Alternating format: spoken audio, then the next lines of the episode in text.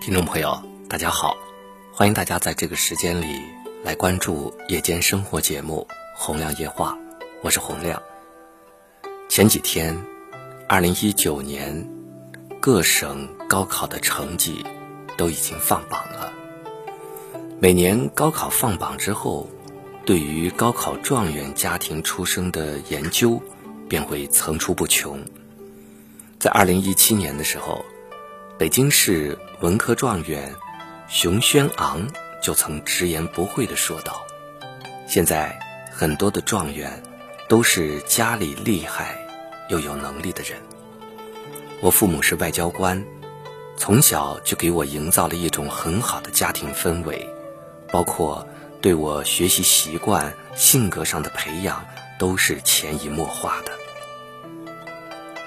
一个高考状元的成功，不仅仅归于孩子的努力、老师的付出，其实更多的是父母日复一日在学习习惯、性格上的深远影响。换一个角度，一个孩子调皮捣蛋。打架生事，甚至是走上歧路，别人不会说老师没教好，只会说这个孩子没家教，因为有其父必有其子。我们都认为名校录取是在挑孩子，其实呢是在挑父母，因为父母前半生的样子里，往往藏着孩子。后半生的结局。研究表明，孩子在十八岁之前，家庭教育的影响比例超过百分之六十，而学校的教育只占百分之三十，剩下的那不到百分之十来自社会教育。不可否认，一个人的家庭对他的发展起着不可小觑的作用。从最开始的受教育水平，到未来的发展方向，教育说到底还是拼爹妈的。有一位学者曾组织过一场活动，他邀请了几十位在教育孩子上受困的父母，请他们认真思考自己和其父母性格的优缺点，并客观的在纸条上一一列举出来。当人们冷静下来，认真的去思考这个问题时，他们发现，自己的脾气和性格，与其父母的相似度，简直惊人。回过头去再看看自己的孩子，面对的仿佛就是童年时期糟糕的自己。家长是过去的孩子，孩子是未来的家长。也许你不愿意承认，可是事实上，家庭教育的潜移默化深入骨血，你的孩子无法摆脱你的影响，他们的行为里永远藏着你的影子。有则笑话是这样说的：说有个孩子在学校，总是因为一丁点矛盾就和同学打架，被叫了家长。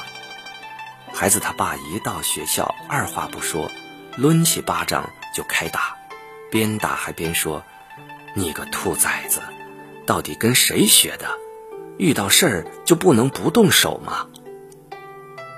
小爸想起之前参加孩子的家长会，对有一位老师说的话印象很深刻。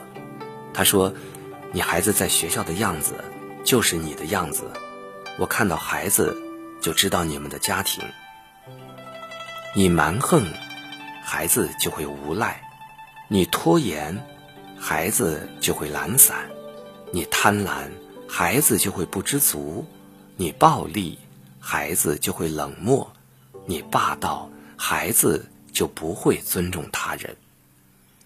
几句话醍醐灌顶。你想孩子成为什么样的人，你就先做什么样的父母。比言传身教更有用的，是以身作则，这是教育里最简单实用的道理。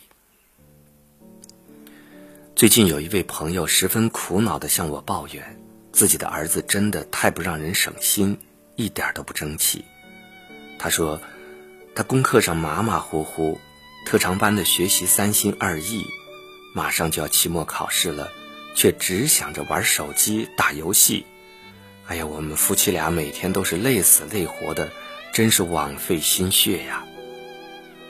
其实，这不是第一次听家长们吐槽了。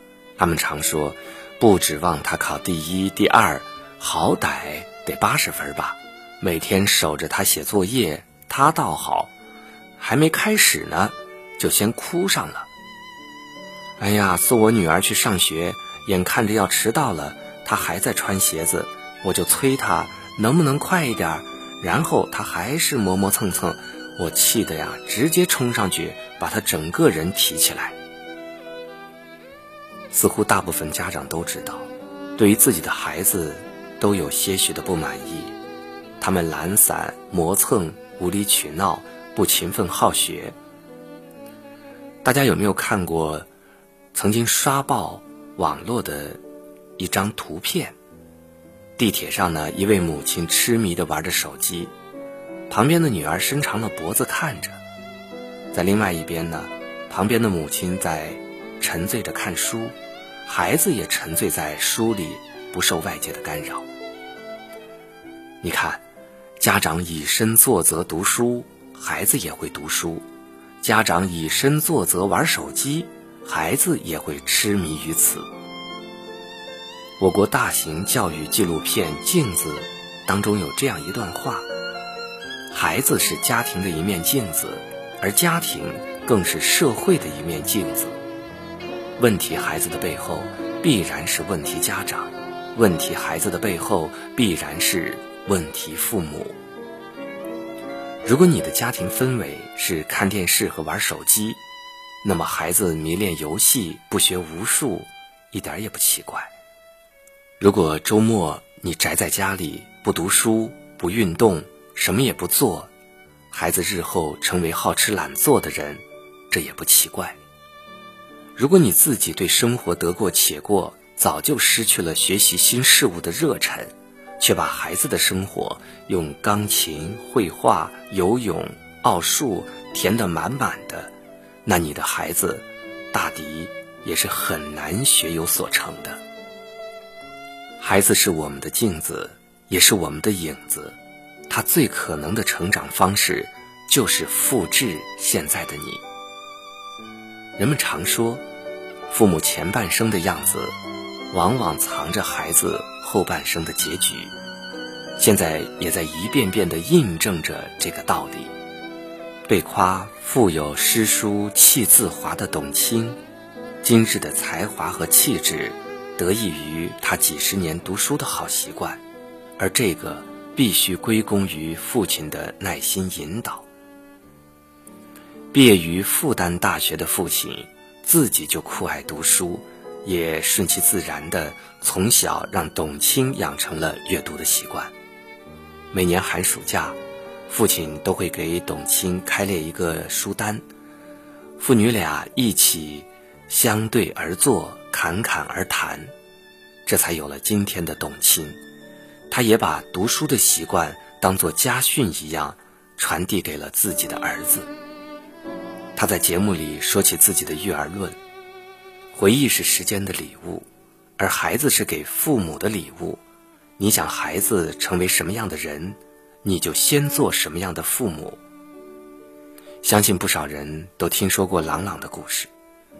父亲就像上了弦的发条，十几年不停地逼出了一个钢琴大师。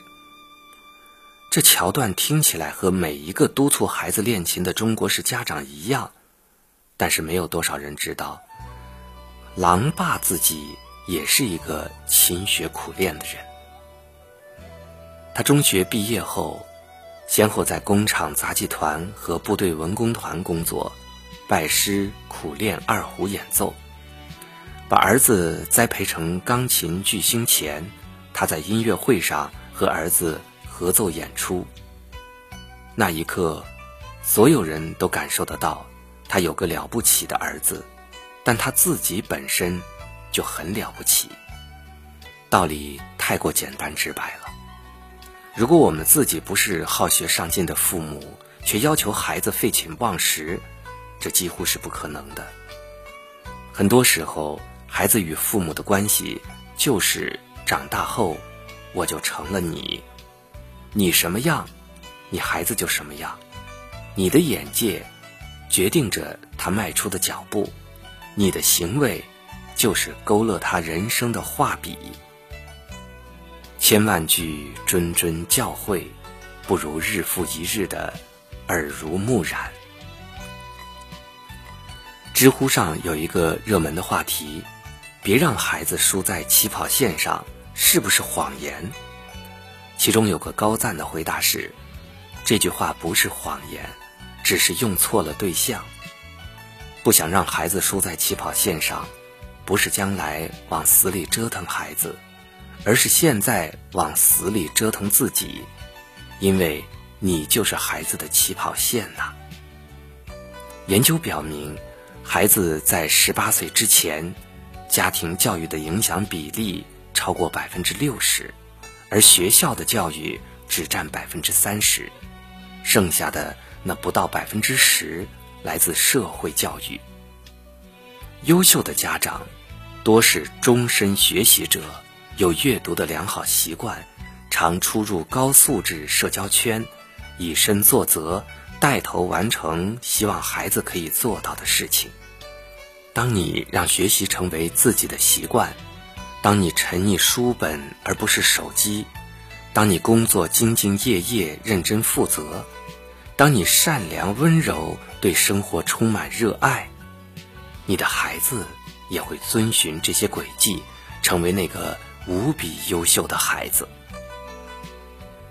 东野圭吾在《十生》里写道：“谁都想生在好人家，可我们都无法选择父母。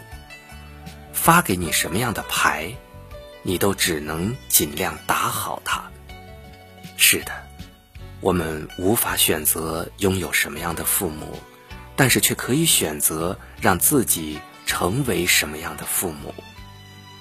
朋友们，养育孩子从来都不是件容易的事儿。这场漫长的旅行里，你唯一需要做的事情，就是做好自己，以身作则。